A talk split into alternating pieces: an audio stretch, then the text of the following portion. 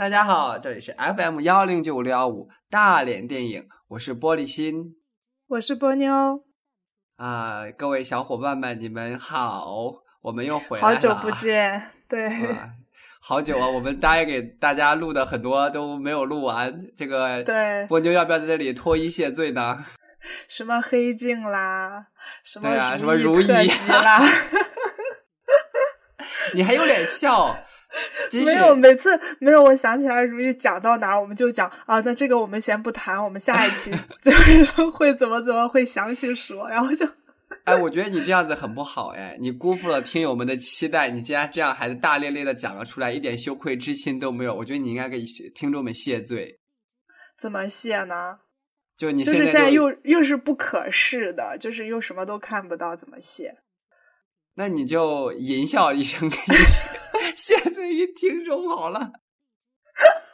你听听你自己讲的话，我的妈呀！你还是觉得听众们不想听你淫笑？你你先给我示范一下什么叫做淫笑不行，就是你拿出你最高的实力，你淫笑一波就可以了。咦，我的天呐，好羞涩，好羞涩，好坏，好坏啊！好了，哎我们今天聊什么呢好，我们的我们的这一期的题目叫“爱听不听四啊，我们已经是第四年的开始要录这个主题了。”。对但是按我们的传统，应该知道吧？对，老听友都知道这个这个一录这个就证明我们就要进行年度大总结了。对，而且就进行展望，而且这一期是完全放飞自我，然后无话不谈的那种。就然后但是其实非常大。对，非常大。然后，但是按照我们的惯例，其实一般应该是三十一号的当天会录这一期，因为要跨年嘛。对，而且应该是应该是 three sum。对，哎呦，你哎呀，你看你，你看你说这种话出来，真的好让人害羞啊！你注意一下，你不要分裂了，亲爱的。啊呃，就是我们那天其实也录了，而且对对 Rainy 也参与了，但是因为后面实在是那一期当时正好就是大家状态都不是很好，然后那一期录出来就是况，不是也不能叫状状况，就各方面，比如说主要是客观环境，主要是对对对蜗牛旁边躺了一个裸男，真的没有心情跟我们录。他在录的时候就就一直发出那种，哎，你不要动我，哎呀，这里不行，啊，那里也不可以，就是发出这种呼声。嗯然后裸男在睡觉，好吧？哇塞，在跟裸男睡觉。那你那边有什么呃客观状况呢？你是一群裸男，对不对？没有这种好事情，真的是你希望它早日成真。就我当天 是因为重感冒了，然后有点发，就是有点头太头疼头有点头晕，对。然后而 Rainy- Rainy 呢，是我们录制了八分钟吧，好像。对，八分钟以后就有一个可爱的小天使降临在我们的直播间。对，就直接要去奶娃去了，然后就撤了。所以说，呃，那是一期我们不太满意的节目，所以就这样。今天就来重新录一下，但是 Rainy 那边也是啊，你知道的，妈妈嘛，就是很多的事情她没有办法抽身啊，所以，就现在身为一名奶妈，她真的是没有太多的时间。对，好，那我们就嗯正式开始我们今天的节目。我们还是第一个任务就是回顾一下自己的二零一八就是对照一下去年许的愿望有没有实现。啊。我先来吧，因为我去年没许愿。我觉得你 你你怎么没你你哪一期节目不再许愿？你还去年没有？哦，对，就是我去年对对对，你没有许去年爱听不听那一期，我因为在就是过年，就是哎，我因为回国了，然后各种各样的状况都不允许，所以我就没有参与。所以去年那个时候你的身边是孔雀和兔子，听说。啊，对我 周围围绕着一些这个家禽跟家畜。对 对对，对啊你去年没有参与，但是大家想也想得到你的愿望呀，是啊，然后大家我先说想也想，得到你实现不了。你不要这样说呀！我先跟大家说，就是嗯去年这一年，就是在我各方面的加持之下，嗯就是我也很努力、很用心的求神问卜啊，各方面的手段都用过了，就是 每次是。没有没有，每一次呢，就是虽然没有完成这个目标，但是我每次都有一种想要希望就近在眼前的感觉。哦，为什么这样？说呢？就是呃，因为你因经常会转发那种 就是啊，快找到希望的那种感觉是吗？嗯，对。没有，我说这样说是有是有的放矢，是有根有据的，好吗？就是因为在呃一八年的这个过程当中呢，我有两次求神问卜的经历，是真的求神问卜。我跟你说有多神奇，你先听我说。就是我在不同的时间段，然后在不同的这个寺庙，甚至在不同的教派面前，都祈求同样一件事情，给我的结果竟然是一样的。你说神不神奇？什么结果呢？下下签？不是，你这个乌鸦嘴，呸呸呸！哦，我知道了，你好像跟我提起过一次啊。结果都是说。就是一定会有的，但是你要等，就在今年是吧？就只有一个大师明确告诉我说，就是今年一定会有的。然后他们说的是不是农历年呀？就是春节之前这段时间，还是值得期待一下的。就我先说一下这个事情是怎么回事哈，就是我在我 三十岁的时候。啊！为什么讲出他这个年龄，心里好痛啊！你不说，大家都以为你四十了。哎，没事。呸！真是，你也就比我大两岁，好吗？就是在我那个时候，就是哎呀，我觉得实话实说吧，年龄在那摆着也无所谓了哈。就是也要服老嘛，是到这个年纪了啊。就是三十岁的时候呢，我就问过一个，因为那个时候确实也面临着回国呀，或者是说留在泰国这样一个抉择。我这个人呢，当时呢，也就实际上内心已经有选择了，可是我呢，我还是觉得就是不太坚定。我就问了一个朋友，这个朋友呢，他认识一些你知道大师，嗯嗯，为什么要把这些事情讲出来？当然，因为知道泰国这边香火呀，各方面呢都非常灵验。大家有听过说很多港台明星都在泰国拜白龙王啊什么的。啊，就这些都就是那都是后话哈，就是嗯嗯呃，然后呢，我就我这个朋友呢认识一个大师，说这个大师就非常的灵验的，怎么怎么的，我就跟我朋友说，你帮我问一下大师，这我这个前途跟我的爱情到底要在哪边比较好？就是问的时候，他不需要什么数据吗？他就需要我的这个出生年月之类的一些信息，就也是八字的意思吧？啊，应该吧？就具体的，反正我就给他这些信息，然后他大师就。就是通过 微信告诉我的朋友，朋友告诉了我，嗯，就跟我说说我在国内发展跟在泰国发展差不多，哦，没什么太大的差别。至于我的这个终身伴侣呢，他说在我三十二岁的时候就会遇到，因为我当时嘛，你知道三十，我想说哇塞，还有两年，这两年咋熬？嗯啊，然后我不知不觉就熬过去了，是吧？不知不觉就熬过来了，看着自己健壮的右手。啊，看着自己黝黑的皮肤，日渐消瘦的脸庞和增生的白发，然后结果就在我就是呃今年就啊也确实说，因为我是属虎的嘛啊，三十二岁的时候我就说啊，生日到了，这个事情该灵验了。那我想问一下，在今年有没有那种差点儿的感情？就听我说完吧。然后一个灵验了以后呢，然后我就开始就是非常的。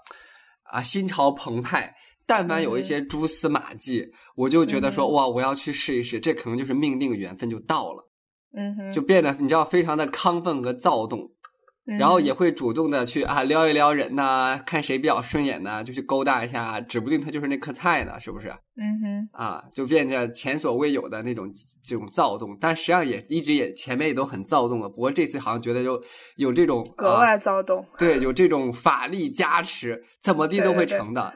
然后呢，因为在这个呃这个过完生日这段，后来这段时间，就是一八年这段时间呢，我也去呃去做一些寺庙，做过一些功德，然后也去新加坡呃这个游学的时候呢，也去当地一个很灵验的观音庙，也去求签问卜啊之类的。哦，同事们呢，大龄青年，你看多可怜。找这种，我我我找这种姻缘都得靠神佛保佑了。你讲这么久，都是用一种很严肃的这种来讲，我们会不会这期节目因为宣传封建迷信而被封？没有，这就是一个卑微的善男信女，可悲的这个寻求姻缘的命运呢，同学们，你们，哎呦，真的是，就是大家就是在我在心中为我掬一把辛酸泪，我也是认可的。就是现在你们听 看听起来感觉我是特别的乐观积极向上，你知道，就是满怀期待那个心情，真的就是一言难以一言难以言尽。然后我就就是去这些都留了，都真的是求的签都是一个内容，就说一定会遇到的。他要来了，就一定会来。但是呢，就是说你不要着急，你慢慢等，然后这个人一定会出现，而且是一个很好很好的这样的一个呃缘分。但是呢，就是不知道什么时候来，你得等。哦，啊，就不要着急。我说一句大不敬的话哈，你说，这这不他妈的废话吗？就是什么叫他一定会来的？然后就这不。这不人家郭敬明《小时代》的台词吗？哎呀，苍茫的宇 宇宙中，我们都是什么渺小的微微颗粒，然后一定有另外一个人，对对。然后你你要等，你要等，这这这这不他妈废话吗？闭嘴！这是我的精神支柱。我就想知道为什么我们告诉你一定会有的不行的，真的是你必须得。你又不是神佛，你又不是郭敬明。等你变成了神婆，你再跟我说。所以就是，但是我知道，虽然大家可能觉得这可能是无稽之谈，可是你要知道，对于一个就是单身太久的，就已然身心就如同荒漠一般的单身男子而言，这些就是天边的那朵即将要降下的积雨云呢，你知道吗？哎呀，我的妈呀！然后我就满怀信心说：“没问题，可以的，可以的。”然后呢？果然就在住是吧？啊，就说，就是你看这种加持就快来了，就各种各种姻缘，各种这种暗示一定会出现的。然后呢，到了七月份的时候呢，我就跟一个很早以前就是有聊过的一个人，就有了一些这个我认识吗？你不认识，你不认识哦哦，网上的互动啊。嗯，然后当时呢，就是他对我也有好感，我对他也有好感。嗯。然后我就觉得，哎呀，这个事情不就是有可能成真了吗？对，然后我就很迅速的就表达这个好感。结果呢，可能是因为我这个势头有点猛，再加上对方可能对我真的还没有到喜欢的那种程度，只是有好感，然后就他就就你有点 too much 了，是不是？呃，他就觉得说啊，就没有就不太合适，或者说也。呃，把他吓到吧之类的，反正有这种这意思，所以后来他就无疾而终，没有太多的联系了。那你有跟他讲你你这个求神拜佛的这个事情吗？呃，应该是提及了一些哦哦，但是他没有讲之间的因果关系是吧？没 有没有，你没有讲。其实我并不是很喜欢你，我只是怀疑你是那个人。大家不要，就是我觉得你不要笑。然后听我们，如果听到这一段时间，心里面也不要觉得，就是说，呃，觉得啊，这个事情很很那个什么。因为，嗯，我现在有一种感觉，就以前我特别高冷，或者是特别的嘴嘴巴很毒啊什么的。嗯。为什么我觉得这一年我也特别平和了很多，不会肆意的再去攻击和评论别人？因为我觉得你真的有时候你不知道对方当时在经历什么样子的心情和什么样子的状况。明白，所以你的那个判断可能真的有可能是，呃，站着说话不对，隔靴搔痒。像像我为什么这么的啊激进呢、冒进呢？就你想想，就那么久，就是哎，这个人有点可能，甚至现在就是属于那种，就你就不要跟我说什么啊，那个人很烂的，怎么怎么地的，你只要告诉我说啊，他是有可能的，那份可能就足以让我去飞蛾扑火。哦，明白明白。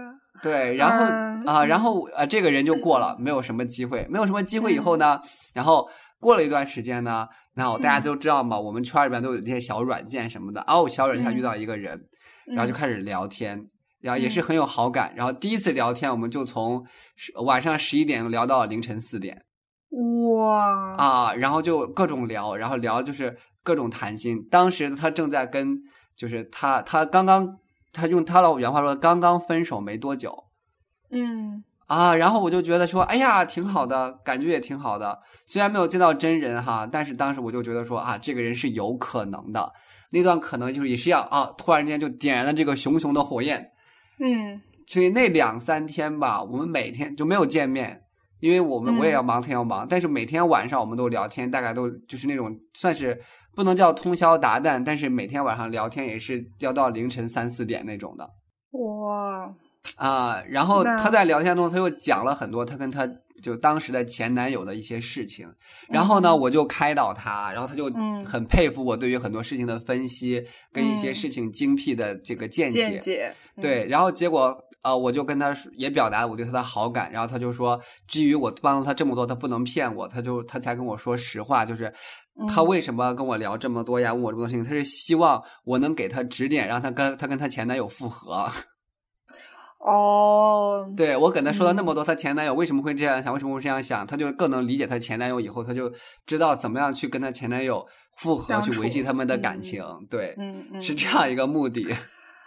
哦啊，然后我就知道什么意思了嘛，我就当然我也最终也是尽了我自己的，竟然还有点敬佩他的坦坦诚啊，不应该敬佩我的无私吗？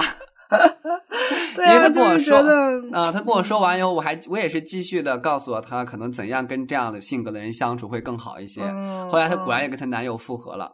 哇，那也算你的功德啦。啊！但是也因为这个事情，以后我也就跟他就联系也比较少了。因为我也跟他说，我对你是有好感的。就既然你俩已经在一起的话，我们俩再保持这种频繁的联系，对你不好，对我也不好。嗯，反正就这段这个时间也就过了啊，这个事情也就过了。然后过了以后呢，然后呃，就其他的就是一些有的没的一些小好感，就是完全没有任何可能性的迹象的那种。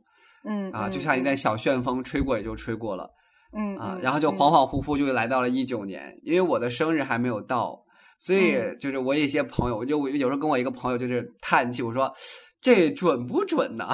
那朋友就说你还没过生日呢，可能你过生日之前这不还有两三个月吗？对不对？什么时候都有可能。值得期待一下，真的是很值得期待。对，所以我周围的一些知道这个事情的朋友嘛，他们就会有时候就会问我，哎，怎么样？有没有瓜熟蒂落的这个迹象？我说瓜在哪儿？他说，他们说就是如果说真的是有这种可能的话，那你也知道，爱情的来临总是有时候是如同龙卷风啊，非常的迅猛，可能不知道什么时候你就会跟一个人有过什么。对对，所以我所以我就说，我现在就是抱满怀着 期待的进入了一九年啊，但是一八年整个的。感情的这个过程呢，就属于这些，就是我也付出了，我也去跟别人有了一些感情的火花，可是这些火花并没有足以点燃一个熊熊的火把。嗯，啊，所以听起来就是此刻的心，但是你 此刻的心态仍然是就是怀抱希望的，对不对？对，我在想，可能即便啊，这句话虽然先先打个嘴巴哈。就是，即便可能我真的没有如同预期的，就在呃生日之前，我生日也挺近的了，你也知道也很快了，嗯嗯啊，完成这个什么了，我也应该不太会放弃这个希望，我也觉得肯定还会有的啦，对，只是我，只是我真的很希望要快点，因为我我们上一次录这个节目时候，我有跟波妞提过，嗯，就如果大家听这个爱听不听，包括听我们每期的节目，已经这么多年过来了。包括在这个节目录之前，我也抱怀着这样的期待。我有时候在想啊，你说要是我一直的这种期待，就是都这么久不来，然后在这个我们这么长时间过程当中，波妞的生活发生了翻天覆地的变化，对对吧？Rainy 的生活也发生了翻天覆地的变化，而且很这些变化，我也可以现在以过来的人的身份说，绝对都是可喜的变化。对。啊，然后，但是对我这边来说的话，我就觉得这个期待，我希望他有一天也是要尽快的完成它。嗯嗯，所以这是我说的，就是如果说呃一八年没有许什么愿望，但是一八年我是满怀期待过来的。一九年呢，就是我们爱听不听三十一号晚上，如果让我许愿的话，我当时因为我们那一期啊，就是上一次录的时候呢比较丧，嗯啊比较丧就在于我就觉得说，因为那个时候是跨年。跨年三十一号，我又不太舒服，我一个人在宿舍里边，然后周围，我当时第二天的时候跟一个朋友聊天，他就问我跨年怎么过的，我说就一个人过的呀，我身体也不太舒服，所以也没有出去。然后结果等到跨年的时候呢，然后我就听到外面有鞭炮的声音，我就站在我们家的阳台上面，就我租的宿舍的阳台往外看，因为我外边是一片森林，是一片林子。然后在林子再外延呢是一条马路，然后就有一些高楼啊什么的，你能看见就离我大概远远的地方有那些焰火升了起来。因为当时我住的是学校周围租的这个呃公寓，然后学生们都回去了，所以整个公寓大概只有我，就是就是反正我们这一两层嘛，这一栋只有我一个人的样子，所以我就当时就跟我朋友说，我当时就感觉好像全就是周围啊远远的地方有那个焰火升了起来。然后我一个人在这个地方，然后特别安静的、特别冷静的跨着年，然后跟自己说了一声新年快乐。然后为了害怕自己多想，说完以后立马躺回床上开始睡觉。你知道，就那种说逃回床上，就很老害怕自己会放任自己的情绪再往下面走一走，就会觉得说我操，生活好惨呐，就不愿意那样子。所以就说跟自己说完新年快乐之后，立马赶紧回来，然后盖上被子就开始睡觉。就是，然后我朋友说，就说，哎呀，也想想看，也挺。我说是啊，可是这就是生活，就我们还是要坚持下去。我觉得这个就是常态了，有没有什么好在这儿悲伤和难过的？但是那一刻，我也觉得说，啊，一九年不管怎样，要希望有一些可喜的变化啊。我记得我有跟你说过吗？我希望有钱、有健康、有爱、有性，这是真的是当时就觉得说啊，应该要有这些好的新年的愿望，要努力，要去追求。你又怎么了？哎呀，没事。你看看，你看看，我都没有什么，我都过来了，我都觉得说，哎呀，那就不要放任自己在这种悲伤的情绪，就不要想那些，就肯定会还会好的。然后就马上一月一号那天嘛，然后我就一个人去逛街，买了好多吃的喝的慰劳自己。然后呢，就是跟大家说新年快乐呀什么的。然后二号我就开始上班了，我就因为你知道，大家知道，就我。呃，十二月底时候出去玩了，跟我的那个呃亲朋友好，就跟我的妹妹啊，还有嫂子出去玩了，结果就非常的 倒霉。然后出去玩的时候，出去潜水的时候呢，我的那个潜水袋进水了，我的手机、护照全部泡坏泡湿。天！所以就大年就是一月一号的那天就去商场修手机。就想想看也挺挺怎么了？虽然挺动荡，但是感觉。去你去到商场里边看到热热闹闹的人，然后就是很多人在那跑，然后大家就是呃，有三五成群的呀，然后吃饭呐、买东西啊什么的，然后小商小贩都特别热情啊，就感觉到那种生活的烟火气，就觉得说，哎呀，就是过年真的还蛮好的。嗯。啊，所以我就说，你看，这就是我的 一八年的感情然后因因为一时间，我也想到，就是马上就不到一个月以后吧，我要一个人过除夕。哎呀，你看 你，就是会，嗯，对，然后我觉得不要，就是首先不要呃妄自的叫啥呢？就是。把自己陷入到那种我我明白，其实一开始我完全没有去 care 这件事情。就一开始我想象到就是自己会囤一些东西啊，然后自己做给自己吃，而且那个时候校园会很安静，因为他们讲，就说我们学校暑假可能还会有点人，到了寒假是一个人都没有的。然后我就觉得就可以静静的做一些事情嘛。可是就是后来就不小心有一天看到了一个。呃，真假未知的春晚节目单，就上面看到陈佩斯和朱时茂，然后看到一些我想看的节目，然后我就觉得，哎呀，还是想看一下春晚的。然后那个那那一刻，我就突然觉得，天，要一个人看春晚，就那个点，就是觉得有点，你知道，有点。悲悲怆，你知道，就是其他的之前或者什么的，确实都没有觉得有怎么样。然后现在他们讲说那个节目单有可能是假的，我说那好吧，那就啊，你心里边还如释重负，说啊，反正不用不用看了，是吗？对对对，嗯，亲爱的，我要跟你说个事儿哈，就是如果没有什么人的话，一个人是很，如果说不给自己一些心理建设的话，还真的有时候挺那个什么的。呃，尤其是像我们这种性情可能敏感一些人，你像我一月一号去学校嘛，我们学校没有什么人，就好在是我是在泰国，你知道阳光普照，就是阳光很温暖，不会有什么南京好阴冷啊啊，不会有那种环？境和气候给予你的心理暗示，你知道吗？就我不会想说找个人抱一抱我，因为好热，你他妈不要来抱我，热死了。你明白是吧？你如果看我的朋友圈，你会看到，就是我那一天发了一个状态，就是发了一个祝大家新年快乐，我就拍了八张我们学校的照片，把我自己的大头像放在中间。哦，是吗？等会儿看一下。啊，然后就我们学校当时的那个一些风景啊，平常确实也很多人，你根本就拍不到那种没有人的样子，就看落花呀，然后那些呃树木啊那些。光影啊什么的，我都觉得还挺有味道的，我就拍下来了。但是因为是因为大热天，你知道吧？你不会觉得有什么凄清之地，对。可是你那边我就有点担心，所以我还是建议我这边而且很空旷，不要一个人过。我觉得想办法还是不要一个人。那我怎么人家家家都是那样子？我那你就回南那南阳啊啊。对不对？你知道，就是很麻烦，现在没有直达的票，又要换乘或者怎么样的，然后就嗯，其实我自己其实除了安全这个问题之外，就是就现在也没有特别的担心，你知道，就是就是想到如果真的全校就只有那么几个人，就是有点害怕这样子，嗯嗯，好，那我还是觉得。就是最好是找亲朋好友度过了，不要把自己，因为春节更可怕。对，春节比元旦更可怕。对啊，元旦嘛，说白了，我们心里面也知道嘛，并不是我们中国人传统会认为的合家团聚的这个年。对对对，对对不对？欧美人可能觉得这个很重要，我们就觉得还好。春节是更可怕的一个节日啊！哎呀，嗯，我觉得你最好先，要不就先做好心理准备，先做好心理建设。我就是做好了心理建设的，不然的话，我估计我也扛不过去。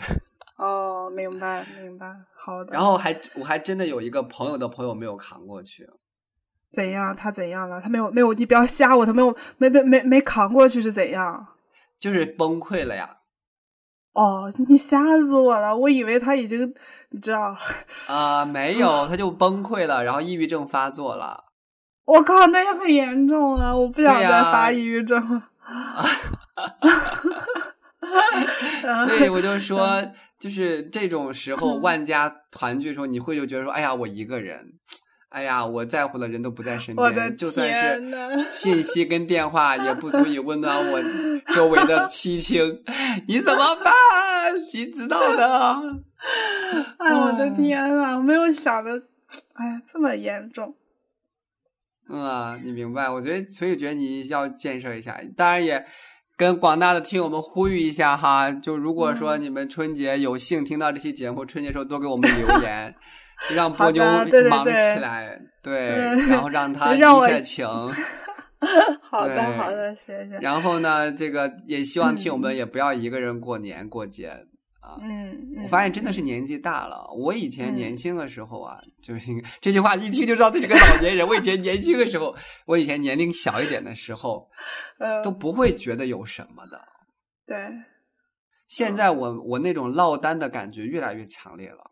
嗯，就是周围的人要不婚姻稳定，要不爱情稳定，人家就是去干个啥都是呼朋唤友啊什么的。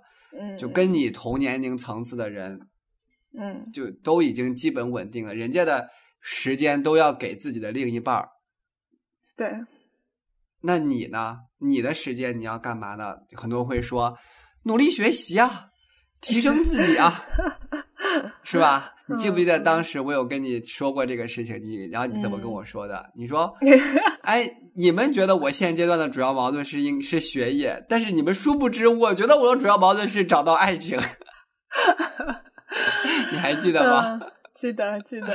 对，那同样的，就是为什么很多人说你努力呀，你去学习呀，同志们，这不是一种，这不是同一种需求。嗯嗯，不是说我去努力学习，我得到学习上的成就感就可以满足我感情上的空虚的。他们不是一个维度的，对吧？对，这个不止不是我在瞎说，就但凡学过。马斯洛需求理理层次理论的同学都应该明白，你在这炫你个什么玻璃老师？没有，是因为就是我以前有这样跟一个人说，他就说你们就是没有大志哦啊，你们就是应该把事情都放在事业上面，就就说这些嘛。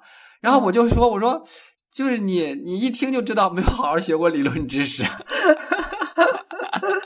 成家立业是两种需求，根本就不能够说一方面就可以弥补另外一方面，没有那么没有这一说。嗯嗯嗯，所以就而且像你跟我，我们这个层次的人嘛，基本上工作相对来说是稳定的了。嗯，你要想要再有提升，需要付出的不是一般的精力和能力以及时间。对对对对啊，这个时候我们才会说，就是呃，才需要这方面的这个增强。对，其实啊其实，在你知道，就是你顺着你刚才讲的，就是你有 说到，就是比如说你想要什么，然后别人告诉你你怎么怎么做，对吧？包括你之前说的，呃，就是可能别人无法理解你那种就是荒漠之心里面的一丝希望的那种心情，或者怎么样。你这样说的是，比如说你和我之间，你和其他朋友之间。但你如果就是说，你把视角，如果把自己想成一个上帝啊，就是你如果用上帝视角去看这些芸芸众生，我反正我现阶段我有一个感受，我就觉得不是像柯南说的那样，真相只有一个，就是我会 真的我会觉得说没有真相，这个世界上。就是没，就是其实你永远都不知道一件事情，或者说呃一个规律，或者是一个什么什么东西，就是没有人知道真相到底是什么样子的。就是我们拼了命的，也只是去跟别人尽可能的去真实的表达我们自己的感受，但是或者是说尽可能的只能是靠近，不能够完全对对对。对，然后只要是一件事情，它牵扯到很多很多很多的东西，复杂的人心、复杂的人性、复杂的因素、复杂的环境，对吧？然后你其实是不知道真相是什么的。然后，而且有的时候，你甚至是你为之奋斗的、为之执着的东西，你都不知道是对还是错，你也就是就是。别人都说是对的东西，你为之去执着和坚持，也未必就有好的结果。就是我现在就越来越发现，就是说这个世界上你可以去呃握住的、把握的最真实的东西，就是你自己的那个渴望。就是你的一种，就是你自己的感受，这是全世界最真实的东西。就是不用去执着于一件事情的对错，然后不用执着于一个事情的真相，或者说它的因果，或者说它的规律什么的，这些都不用去执着。就是你你其实你你这样子的话，可以帮助你就是筛选掉很多很多的干扰因素。你就只需要确定我想要什么，然后。你的热爱就是通向那个真相的，就是你属于你自己的真相的唯一的一个路径，就是就是只有自己的热爱才是最真实的。你你你知道吗？就是我我工作这半年就是挺开心的嘛，因为我找的工作最终的注脚词是开心，是吧？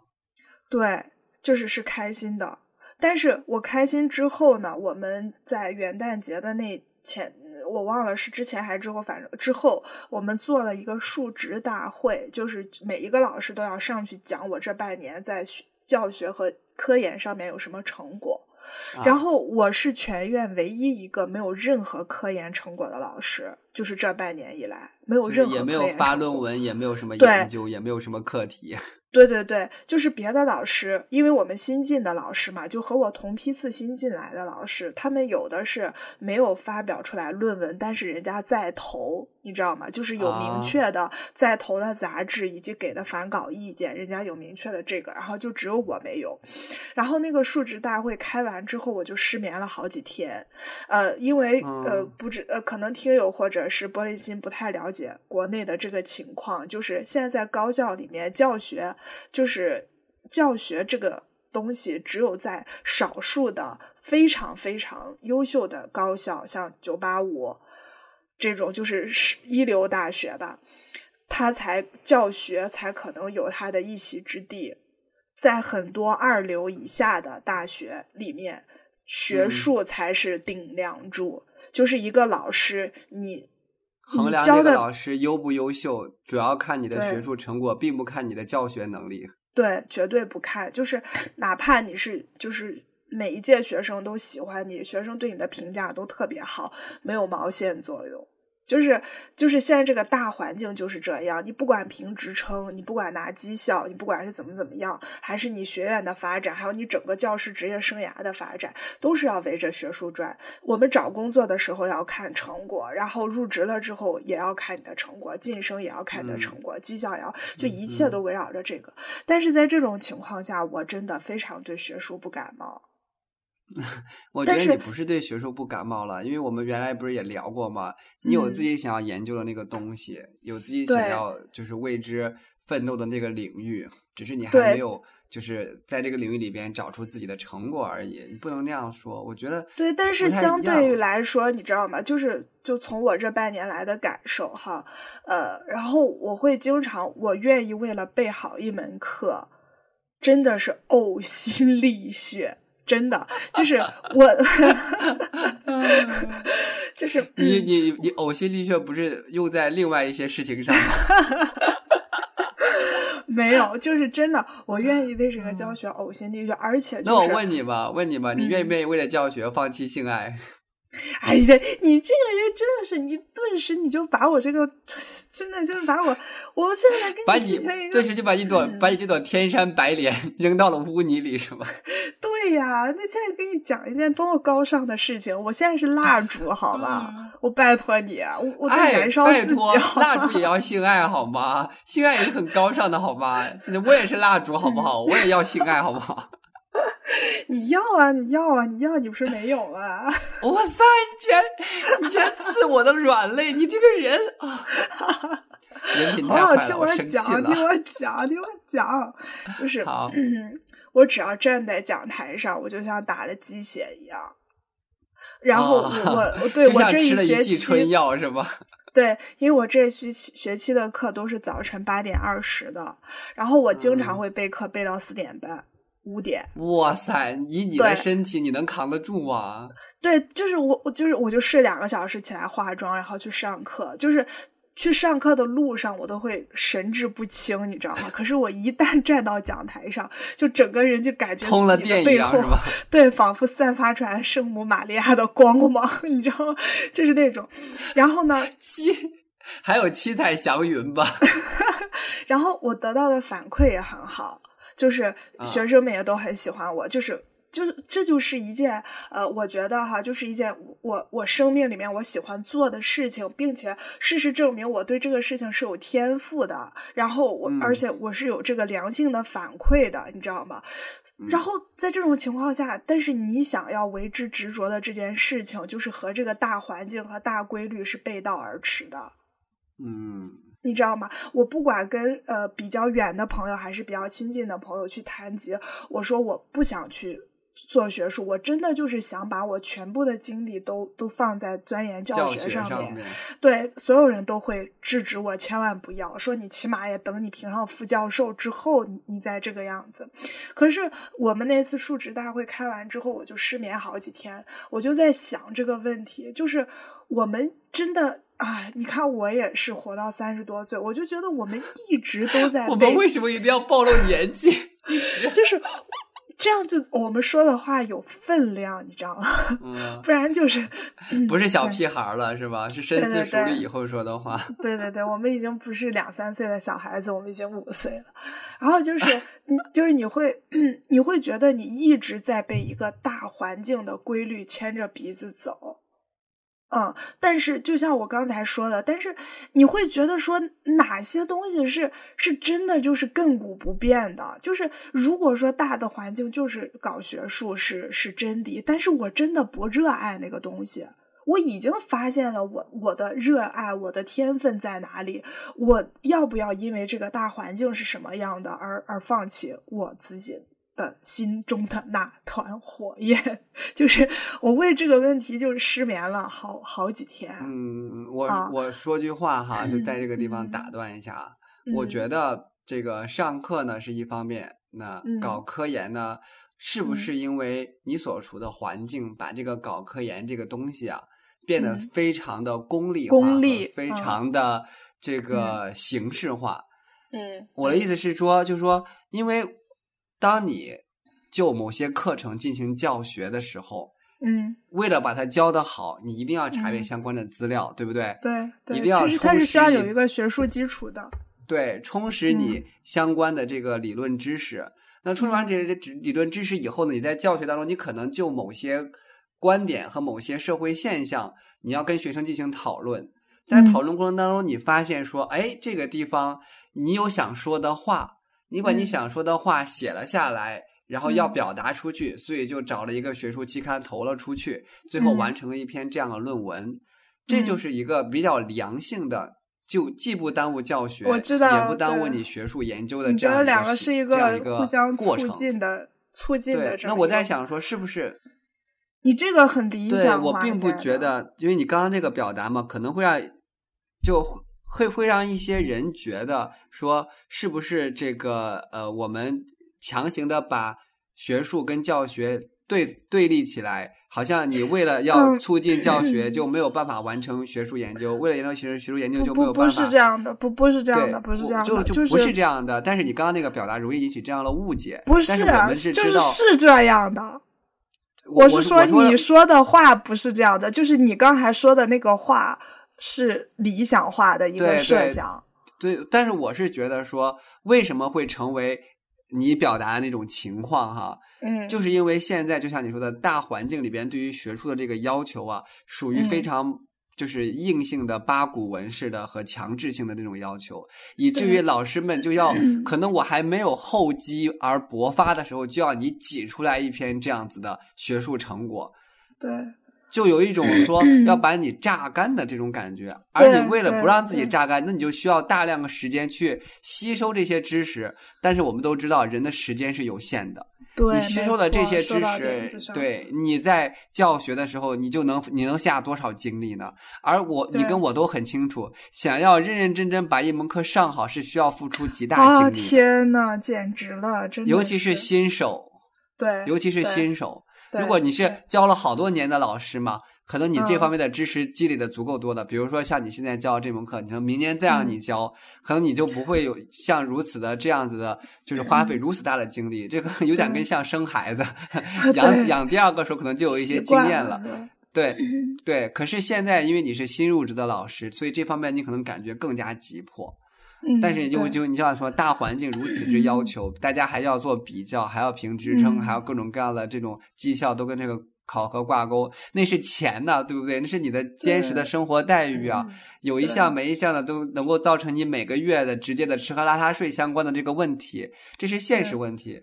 所以我觉得最根本的是在于你所在的那个环境，对于你们的学术方面的压力和压迫太强了，让新老师就有一种 无从适、无法适从的这样的一种压力。但是像相对啊，像我们这种的话，就轻松一些。这种的可能 两三年才需要有一个成果的，你就看情况吧。对，那样就，唉，所以所以我才说，因为我是知道你是有研学术研究的热忱的。因为我们俩不是讨论过，你有一些很想，比如说那个大学生的那个，对对，那个很好的创意的，嗯，那只是需要给你时间，让你去把这些成果得出来。对，但是现在时间就备课都备不完呢，对，对不对？还有空了给你完成你所谓的学术任务，疯了吧？对呀，对呀，嗯啊，所以是这样一个根本的矛盾。那你最后失眠完以后是怎么想的呀？我我想让你现在给大家唱首歌，因为我想去上厕所。你，你开始唱啊！我我去了啊！你要去多久？就半分钟。不行。然后我回来还能接着听你唱，就是你现在就给大家唱那个雪落下的声音，然后就当我们是一个人工的间奏。我我我我，因为我刚才健完身，喝了好多那个椰子水，你知道吧？然后就就就现在我不管你，现在就拿个尿盆就在这尿。不行，你滚！不行，我洗手间在那边呢，这又不是我之前租的房。你就拿个矿泉水瓶嘛，真的是。那要不然你就在这给大家讲个笑话，反正我要去上厕所。哎呀，我不知道要干什么。那行吧，你先去吧。这就是 人有三急，我能怎样对你？对呀，等我啊。我把这个耳机放在这儿，嗯，好吧。这个听友们，反正你们也听不到我在，就是反正你们也看不到我的脸，我也不知道跟你们说啥，好尴尬呀，好干呐。要干嘛呢？我想想看，嗯，给大家唱首歌。可是我的嗓音，我害怕你们听完我唱歌就就就走完了耶，就可能会变得精彩内容听不到了。嗯，我给大家形容一下波妞这个人好了，反正他不在，他应该也听不到。就在我眼里边，波妞是一个很好的人。那这个好呢，要分好几个方面。首先呢，在颜值方面，大家都不知道波妞长什么样的，是不是？就波妞是一个怎么说呢？如果说呃。特别特别精致和美丽呢，这些词汇放在她身上呢，可能并不是很合适。可是呢，他让人感觉特别舒服。怎么说？看到他了以后呢，你心里边像是有那种融融的那种光芒透发出来，然后你会感觉这个人很舒服，很想跟他相处，很想跟他交朋友。哎，你回来了？你在说什么？跟谁交朋友？你回来有点小尴尬。为什么？因为刚我在跟听友形容你，哦，形容我什么？啊，对，我说趁你不在，我跟大家说一下你是个什么样的人。我刚说到容貌，然后你就回来了，这是禁止你讲我坏话，好不好？你是不是要跟大家？你是不是打算跟大家讲我我长得像贾玲？没有，你们是赵丽蓉。滚！你还要这样讲？没有。我是跟大家说你很好，我说你的长相呢不能够用什么就是美丽呀、精致这些词语，但是呢你让人觉得很舒服，看到你心里面就是有融融的那种光芒在心里边生出来，所以特别想跟你做朋友。就刚刚讲到这儿你就回来了，所以就是我刚开个头你就回来了。哎，你的尿好快哟，你是不是没有洗手？我的妈，我没洗手是真的。啊，这个 ugly girl，I don't want to talk to you now。我又不像你们，我又没有东西可摸。咦，那女生上完厕所不得擦一擦吗？要擦。哎，恶不恶心？玻璃心，恶不恶心？为什么要在节目里面讲这个？就是你就是一个 ugly girl 啊！怎么就是 ugly 呢？你说 dirty 还不行吗？就为什么和和 ugly 有关系啊？啊，对，ugly and dirty girl。我觉得我只，哎呀，我是那种 dirty，我不是那种 dirty 了。哦，你是，嗯嗯嗯，好，这不是觉得你在等我吗？对啊，然后我我失眠了好几天之后，我决定我不评副教授。哎，你这个人就是说话说的可那个啥，感觉好你你想评就能评上似的。那副教授是有多 多便宜，多大白菜。就是就就就就就跟别人说，就说哎，就是波妞，我跟你说，我考虑的特别认真之后，我觉得我不当明星了。就是，哎呀，正经说啊，就是呃，就是因为我就是觉得说我的天分真的不在那边，然后我一定也会去做，就是会呃去珍惜自己的学术感觉，并且也会去积累。但是首先来说，那个积累着急嘛，对，首先第一那是那是我自发的。也是一个自发的一个，而不是为了评职称我去逼自己去 push 自己去干嘛干嘛。然后第二点就是说，呃，我就算是做了学术或者是怎么样，我的一个终极的，就是我终极，反正我对教师我自己这个岗位的认知还是学学生，还是落脚在学生身上。嗯，有的时候你知道就是。对，有的时候就是阳光灿烂的日子，我就在饭点儿的时候嘛，校园里面就会很多大学生在走，然后我就看着，真的就是说矫情一点哈，就是阳光洒在他们脸上，然后就很青春，你知道吗？然后我们学校就是漂亮的妹子也很多啊，对，你跟我的想法真的完全不一样 啊。然后我我说完我的想法哈，我看着他们的时候，没有我我我我先说我的想法，就是像看到这种阳光下就想睡他们。我就去看到年轻的荷尔蒙在躁动。哎天呐，我就是看到他们的青春，看到他们的可能性。但是，哎呦，我就是太下三滥了。哎呀，你杀了我！就是看到他们的可能性，然后，但是我耳朵里面又听了太多关于迷茫的倾诉。就是他们都是年轻、青春而迷茫的，然后我当时就看着他们，我就想青春而甜美的，那，咦，嗯，而且还好教是吗？呃，那个倒还好，我到现在也没有骚扰过我的学生。对，就是会自然而然的有一种职业道德在那儿。对呀，就是内心很澎湃，然后就嗯，看看表面很镇定，是吧？对，特别镇定。你能不能让我把那句话说完？我求求你了，我到现在还没有讲完。就是 我故意的。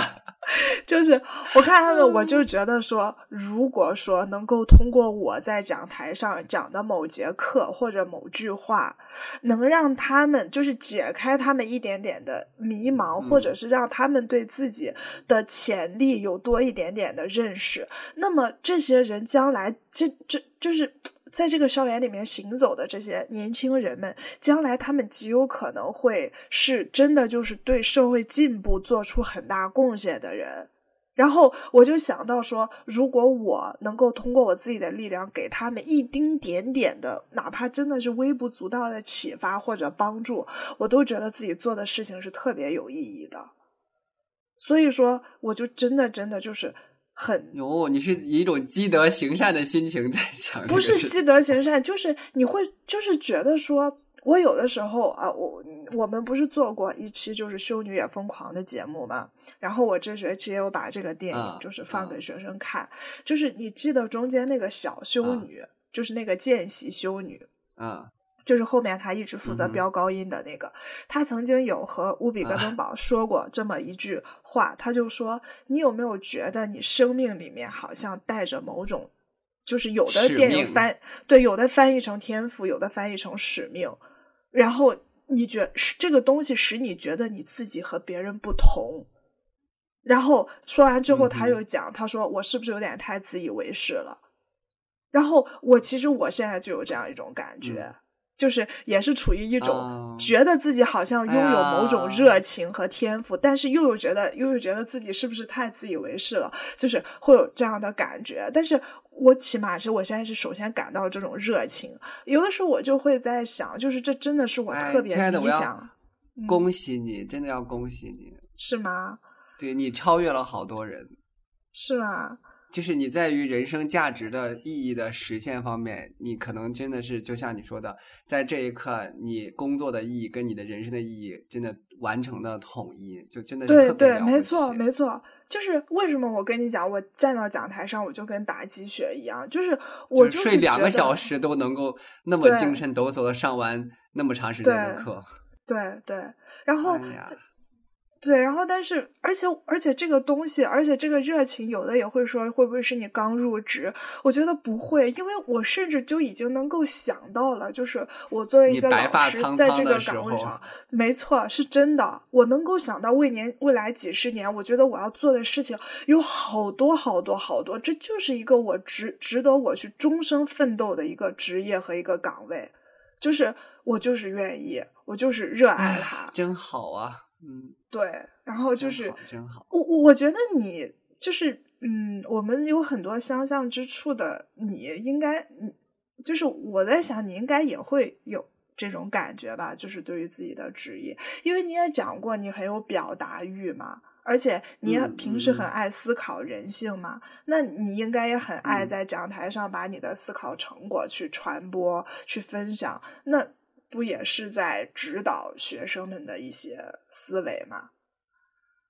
上课的时候我是快乐的，这个我要承认了，这不能够 就是回避自己的这个什么。所以我在想着，就像你说的，就为什么我还就即便呃就单身这么久啊，然后也遇到很多破事儿啊，然后各方面都比如说呃升职的压力啊，婚恋的压力啊，很多很多很多这些，我怎么就还能够就是呃坚持下来？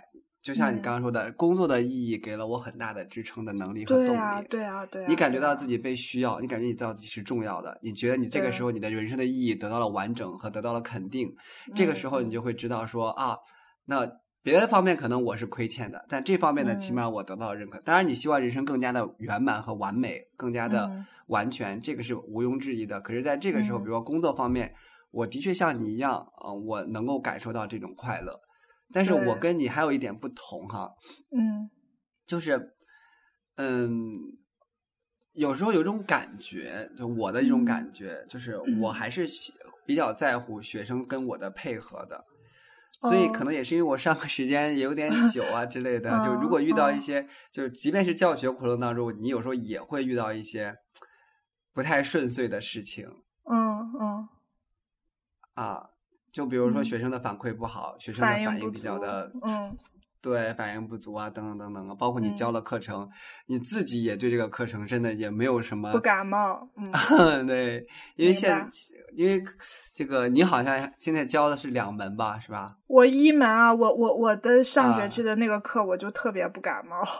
啊，就对于这种，对，对于这种不感冒的课程，你教起来。有时候也觉得身心俱疲。哦，对，我不知道你啊，你你你你上学期那门课程，你觉得教的怎么样？就是我我非常不喜欢这门课，但是我把它上成了我喜欢的样子。啊，我也会这样努力。对，但是我觉得课堂的那我们俩现在是在开教改会吗？还是说？嗯嗯。对，所以说，所以说，我觉得老师的作用肯定，老师就就我觉得老师的作用肯定不仅仅是在课堂和教材嘛，就是他应该有更广阔的一个表达的平台，所以说才觉得这是一个值得去经营和奋斗的事业嘛，而不是去背好那几本教材而已。你知道，啊，我上一次激动的时候，就就就就在前不久。嗯，然后我有一门课，这学期要就是上伦理相关的内容。嗯，那你很喜欢？然后这个东西本来就就对，就是我喜欢讨论这些就是道理吧，或者是标准。嗯啊，然后呢，为了跟大家就是解释清楚伦理本质上是什么东西，这个时候呢，我就说我就给了一个例子。大家知道前一段时间这两年就是这个中华女德非常的。盛行，知道很多女德班的什么的，嗯，对，还有一个叫丁璇的，经常会开讲座嘛。然后我就在网上截了他一个理论啊，截了他一个说法，这个说法叫做呃贞操，呃女孩最好的嫁妆是贞操。嗯嗯，啊，就我们就像我们现在就是已经受过这些教育啊什么的，我们就觉得这个这个东西就怎么说，嗯，就不是什么事儿。这个理论一看就是不知道是哪里的裹臭脚布出来的理论，就是还在这边大肆宣扬。对，我以为因为我的学生啊，基本上都是两千后，或者是因为我是教大一的学生，就是九九年的、两千年的、两千零一年的，就这些年龄段的同学。我想着说，他们新时代的长大的孩子们，对于这些呃尘封已久的这种观念。就早已早已应该就嗤之以鼻，嗤之以鼻。嗯，对，所以我就把这个理论丢出来，我就让大家说一下，你们觉得这个理论认第一是问认不认可，嗯，第二如果认可的话，它的合理之处在哪儿？如果不认可的话，它的荒谬之处在哪儿？嗯，要指出来这些东西。好，嗯，结果呢，呃，没有人直接的告诉我说他们完全认可这个东西。但是呢，大家又或多或少的表示贞操非常重要。哦，如果说有的话，就特别好。嗯，啊，持这种观点大部分是男生，因为那个课堂的女生没就也是奇葩，女生就那么几个。嗯嗯，我就先问了女生，女生就对这个观点嗤之以鼻。当女生发表这种嗤之以鼻观点的时候，你就看到很多男生那种眼神和那种想法。哦。就感觉说，哎，这个女生都不重视贞操，她是不是肯定有过什么什么行为？嗯，或者她是不是一个很很容易什么什么的那种那种眼神？对，鬼鬼祟那种眼，而且就互相咬耳朵，你就能听到一些那种词语进来，就说哇塞，他觉得贞操不重要啊，什么什么的，就像那种，然后你就会觉得哦，然后你就再问一个男生。男生就说啊，我觉得很重要，但是它不用是最好的嫁妆，但是它它可以是一个很好的东西，但是呢，最好的嫁妆不应该是它，应该是钱 啊，什么都想要啊，你就明白，然后我就整个那，我就突然之间就觉得啊，就我没有想到，我以为。就是大家都应该对这个事情没有到那种程度，然后我就问一个同学你怎么想的？那个同学就说：“那你想想看吧，你交了一个女朋友，新婚之夜，你跟她那个呃进行这个男女之爱的时候，发现她是被别人用过的，是个二手货，是个残次品，你怎么看？身为一个男人，心里面总会有一些想法吧？真的假的？真的，我完 全没有夸张，就什么。二手货呀，什么不是原装的呀？是应该在咱们老家的 县级市应该才会有的言论吧？这真的我都瞠目结舌。当时，那你重要的是你有引导他们吗？然后我就整个就当时我就打住了，我说大家不要再讨论，老师先说一下老师的观点。哦哦。然后我就说了我的观点，我觉得那个东西一屁用都没有。哦。就那是别人的自由，他想有就有，不想有就不有。嗯，啊，他们还跟我纠结说：“老师，那什么叫贞操？那是不是有膜才叫贞操？”哎，我说这这贞操这个，然后我就后来我就跟他们又解释一下贞操这个概念怎么来的。贞操这个概念实际上就是男性对于女性的道德上面和这个说白了就是身心上面的一种压迫跟束缚，一种意识形态的灌输吧。对，如果说什么叫平等？如果你自己都不是一个处男，你就没有资格要求别人是一个处女。对，而且即便你是一个处男，你也没资格要求别人是一个处女。对，所以我我们俩为什么在？你懂你懂吧？就是就 我为为什么会讲到这个？就是因为这个时候我就觉得身为老师啊，对上时候我就突然间那个时候我就有一种使命感。哦，明白。我觉得我不能够放任的那些那些观念还在。在他脑海中侵蚀他们的那个脑海，哦，我就当然我也不知道到最后能不能引导他们，给他们一个正确的这种的两性观。但是我把我的这个观念，包括为什么会有贞操的这个观念，嗯，贞操这个观念对于女性是一种什么样的意义跟什么样的地位？嗯，男性在这个这个环境当中，你们虽然。不承认，但是你们在潜移默化当中得到了什么样子的好处，或者是以什么样的身份来对于女性实施一个什么样子的不公平的歧视的对待？他他他全部讲完了。整个那堂课后边的半个小时，学生都在听我讲。那他们后来有给你什么反馈吗？就是他们觉得，他们就是说，就是啊，没有想过，就一直都为别人、父母啊、朋友们灌输说啊。呃，要有贞操这个观念，但是从来没有动脑筋想过为什么要有。到底这个东西对于女性是什么好想 好想去给他们做讲座呀！我，你明白吧？就那个时候你就有一种使命感，分享。这个就是没错，我就想跟你讲，我就就是这个意思。我就觉得他们是嗯，可塑性很强的一个年龄段。然后，但是他们之前受到的那些教育未必是，就是正面的，是一个呀，就是好的方向的。所以说，对，就是因为我发现，就是我们以前的很多教育吧，咱们以前有没有听过这种教育？就会说，你不用管是什么，你先记住就好。对，而且呃，可是时间久了，你就真的不。你现在如果不能理解，你就先听我的，因为我是你妈，我不会害你，我都是为你好。对，可是如果你这个人你不动 脑子，以后你你再遇到这些事情时候，你就会形成惯性思维去做。比如说，我就问大家为什么要孝顺父母？嗯，就是因为他养了我。那那那我说我我们把这个知识抽象一下，意思是不是别人对你好，你就要对别人好？他们说是。要知恩图报，我说很好，很好的道德理念。那照这样的话，那如果一个人对你特别好，天天给你买吃的买喝的，各种照顾你什么什么的，有一天他跟你说我要跟你在一起，你要爱我，你又不爱他，你要怎么办？嗯，对，就是就慢慢的就是抽丝剥茧的跟就是讲这种道理，然后这是我在上课的时候会觉得愉快，对吧？看到学生就是他被你说的跟着你的思路在动脑子。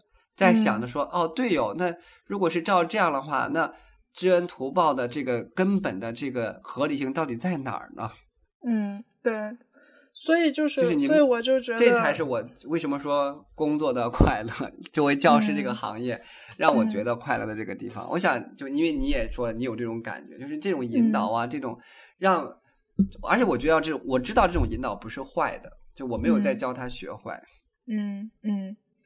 所以就是，我就觉得二零一八年里面，对，所以我就觉得我二零一八年里面最开心的事情就是找到自己理想的职业，然后在自己的岗位上，然后付出了自己的热情和心血，然后又得到了好的反馈。我觉得这个就是可以和呃，就是离婚并称为我就是很大，就是人生中很大很大的一次转折。对，你 你为什么又有一个宛如智障的一个反应？所以你现在是能听见我说话的吗？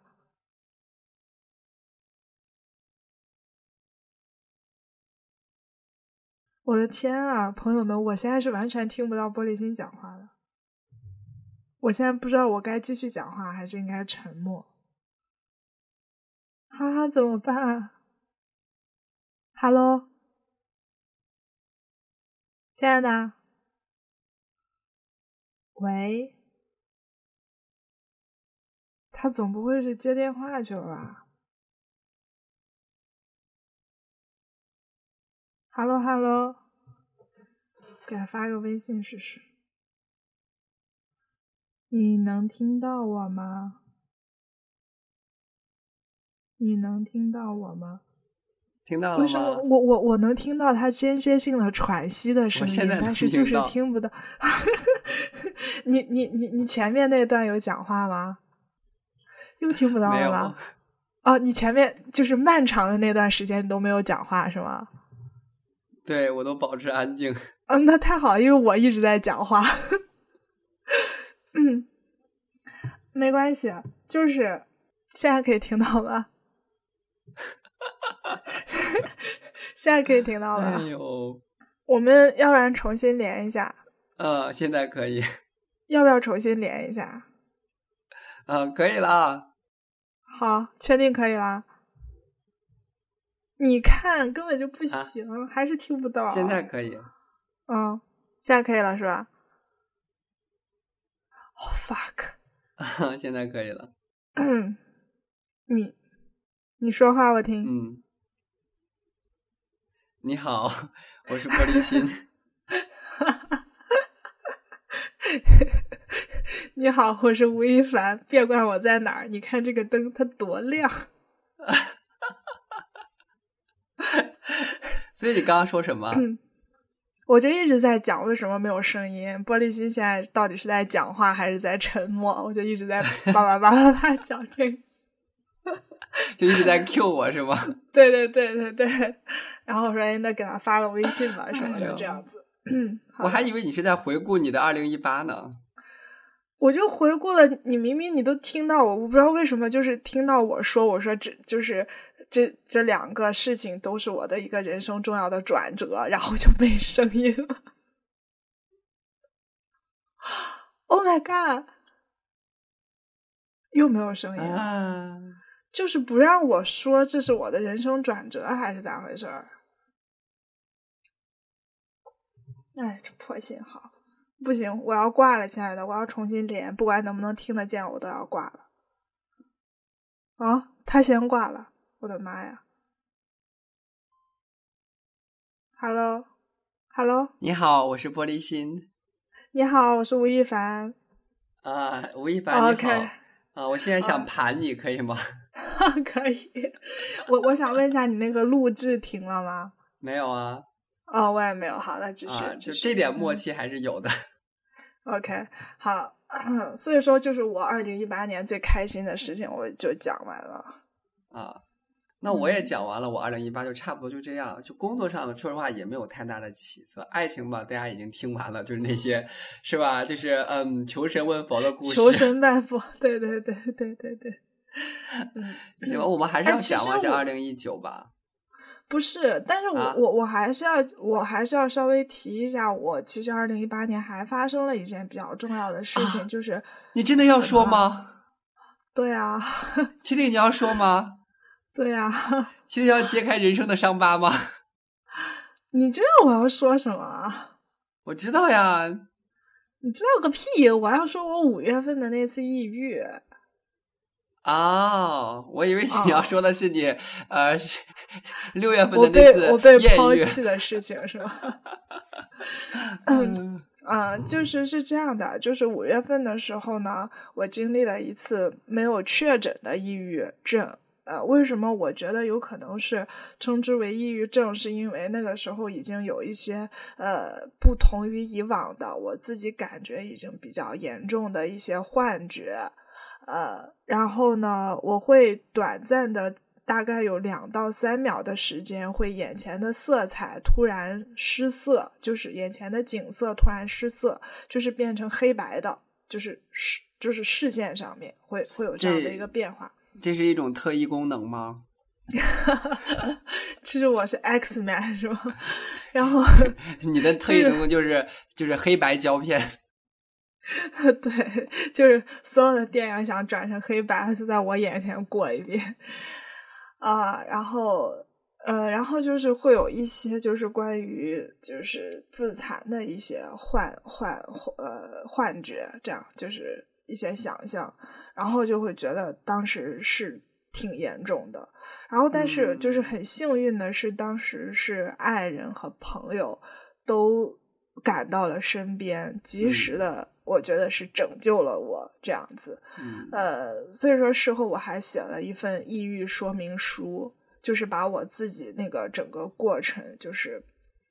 写下来，然后反正我的这一次抑郁的经历，我想跟大家分享的就是说，呃，就是如果说从自身来讲，呃，就是要正确的看待无力感。我不知道别人的抑郁是怎么样一个过程，但是我自己的话，我的那次抑郁，我事后有回头去分析，就是来源一种很深刻的无力感，就是对于自己的一切工作、生活、学习。爱情、友情，就是对于一切事情，觉得自己没有任何的把控力。就是对于这所有事情的走向啊，你的愿望呀，你你的所所盼所求呀什么的，通通没有人去响应你。然后你当时就觉得说，而且很多的困难都解决不了，就是好像在别人那里，起码说就是费点劲可以解决的事情，在你那儿好像就是一个无解之死环，你知道吗？所以说，呃，你你当时就有一种对于你自己的生活。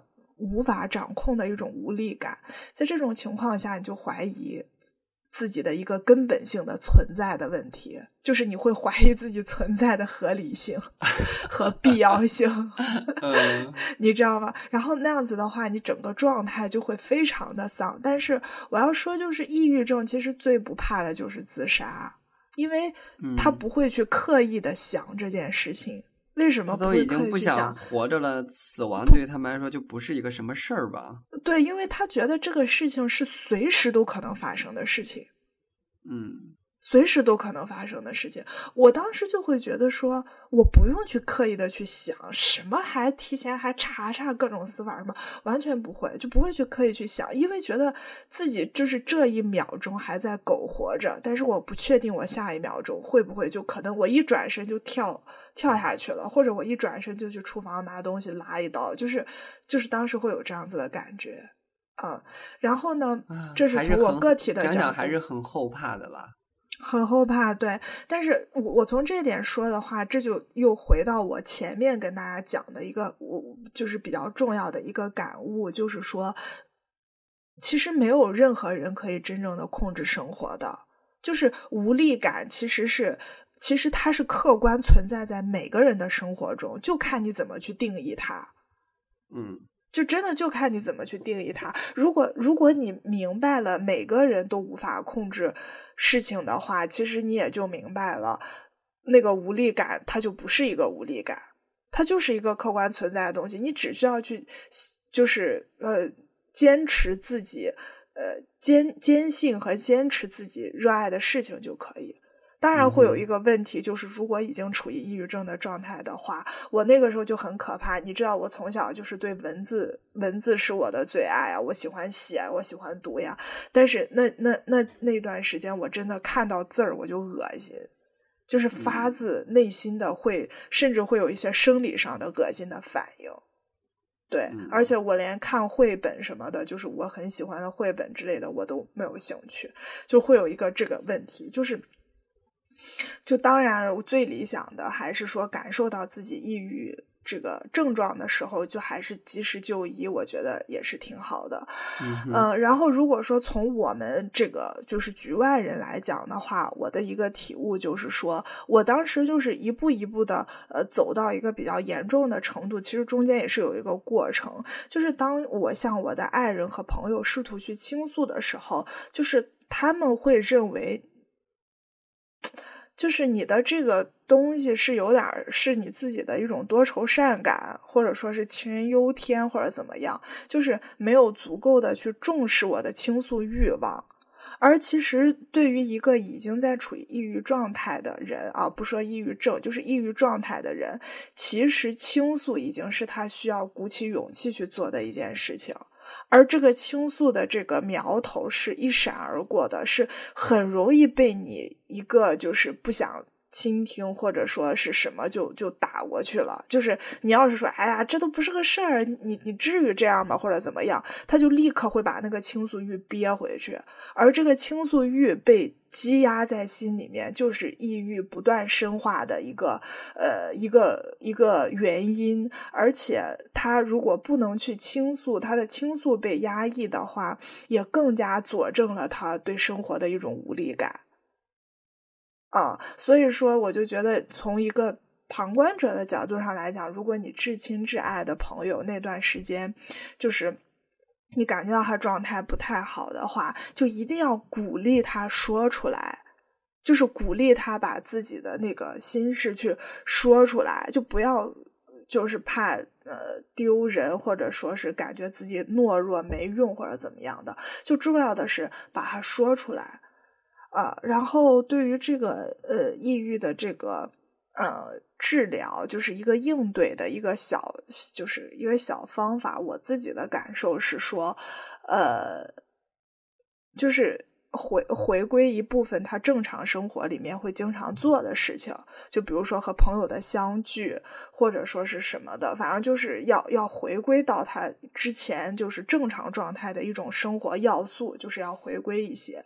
另外呢，就是说试着让他去付出。就是你会不会觉得很吃惊？这个这个点，就是你总觉得说抑郁抑郁的人他是需要你的关爱的，或者是怎么样？没有啊，可是就是他付出就有一种被肯定、被别人需要，也是一种很强的这样的一个力量。对对对，因为被别人需要，说明你有用啊。对对对，就是这样子的，就是你你你就是把他当做一个呃很状态正常的人去对他提要求，对让他做事情。那我当时其实一个 我那几天里面就是感觉非常治愈的一件事情，就是因为当时是皮卡丘来南京嘛，然后我就带他去买化妆品。就是买也不叫化妆品吧，就是眉笔，就是买眉笔。然后呢，呃，就是因为那个商场比较漂亮，然后他就想拍一些照。就一也是无意开始的，然后他就想在一个书店里面拍一些照，然后我就一直跟着他，就给他拍了很多很多的照片，然后就各种设计或者什么的。就是虽然说起来是他来看我，他来治愈我，但是其实他也没有说是好像把我当成一个病号一样去看待。但是我就去给他就是挑商挑挑眉笔，然后就给他拍照什么的。就这个过程，我就觉得我自己在做事情。而且，嗯，而且你想，尤其像拍照这个事情，那如果没有我，他就只能自拍，他就不能有一张 全身照，就是这种很微妙、很微妙的一些感觉的一些积累，你知道吗？就会。就就是对这个抑郁状态的人是有一个很好的、很好的一个一个疗效的，对，这个就是我我想说的。我一直想找个机会把我抑郁的这次经历就是分享出来，对，就今天终于讲讲出来了。也要恭喜你了，终于走出了那段时间，然后迎来了比较好的、比较喜可喜的变化了。对，但是现在有的时候还是会害怕，就是。呃，经常，所以说也会对这种状态也会比较警醒。嗯，有时候也真的是要就是警惕自己，对于情绪情绪有一些管理能力。这也是为什么刚刚就讲到这个跨年的那些情绪的时候啊，我就说就是你知道你临近的那种尤其敏感的人啊，可能呃情绪要滑落到某些境地的时候，那你就要警醒一下自己，就哦。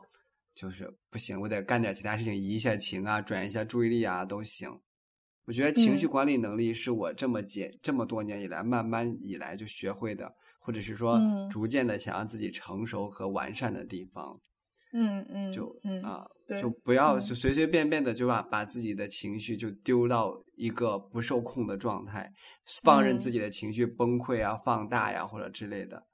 嗯嗯嗯嗯，尤其是孤身在外的时候，如果你没有办法管理好自己的情绪，你很有可能会在某些不知名的时候啊，或者什么，就是造成自己精力的过多的损耗和心力的损耗。嗯嗯嗯。好啦，我们也聊差不多了。你还有什么想说的吗？关于你的一八年，我们就展望呗。嗯，我想说，那我先展呗。嗯嗯，你就你的你的你什么？你要减肥？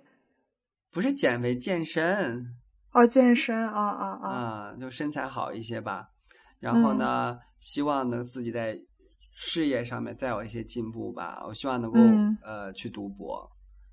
嗯嗯嗯，希望能够去读博，然后呢，感情方面嘛，就肯定希望，如果没爱，也希望有性，有有个合适的炮友也是好的，对吧？你看，我们这真的就是这个节这个节目多么没有那个啥，为了满足生理需求豁出去了，所以就就就就就这就这样三点，嗯，就是当然当然就健康什么的肯定需要有，希望如此了。嗯嗯，差不多了。我第一点也是，对我第一点也是要健康，就是已已经好几年没有好好的经经营自己的健康嘛，也没有好几年，有两年了吧，一两年的时间。对，然后就是希望自己起码就是在一九年，就是不要再像一八年的有两次。一次是累的，一次是摔的，我就整个是卧床不起，你知道吗？由于我的这个腰腰疾嘛，就是完全是卧床不起。希望自己一九年不要再出现这种，就是孤立无援，然后又卧床不起，然后就这种很这种状态就很容易悲从中来啊，你知道吗？对，就希望自己要健康，腰不要痛。然后呢，就是在工作上，我给自己的一个就是希望自己。